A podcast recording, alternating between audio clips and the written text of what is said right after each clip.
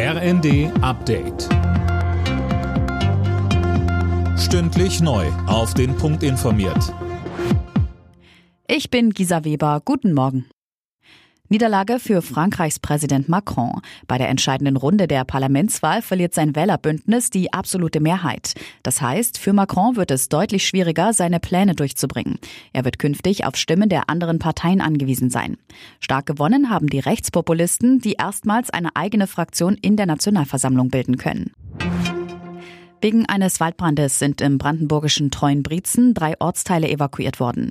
Rund 600 Bewohnerinnen und Bewohner mussten vorübergehend ihre Häuser verlassen.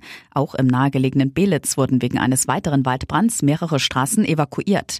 Brandenburgs Ministerpräsident Dietmar Woidke. Wir müssen gemeinsam alles tun, um diese Lage möglichst so zu beherrschen, dass vor allen Dingen Menschen kein Schaden widerfährt. Und deswegen auch die Evakuierung, die sind notwendig, erstens, um Menschen zu schützen, aber zweitens auch deshalb, weil die Einsatzkräfte sich auf die Bekämpfung des Feuers konzentrieren müssen.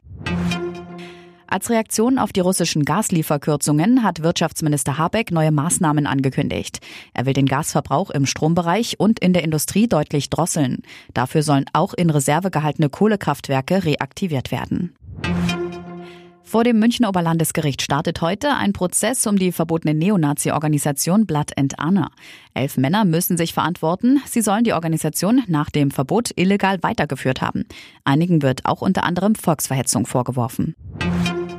Und Red Bull-Pilot Max Verstappen hat den Formel 1 Grand Prix in Kanada gewonnen. Beim Rennen in Montreal fuhr der Weltmeister als erstes über die Ziellinie, gefolgt von Carlos Sainz im Ferrari und Lewis Hamilton im Mercedes.